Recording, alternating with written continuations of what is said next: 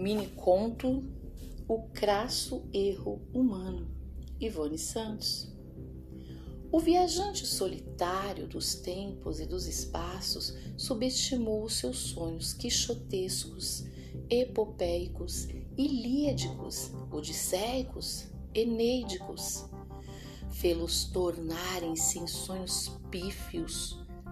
O viajante solitário dos tempos e dos espaços não jogava xadrez, todavia, jogava gamão.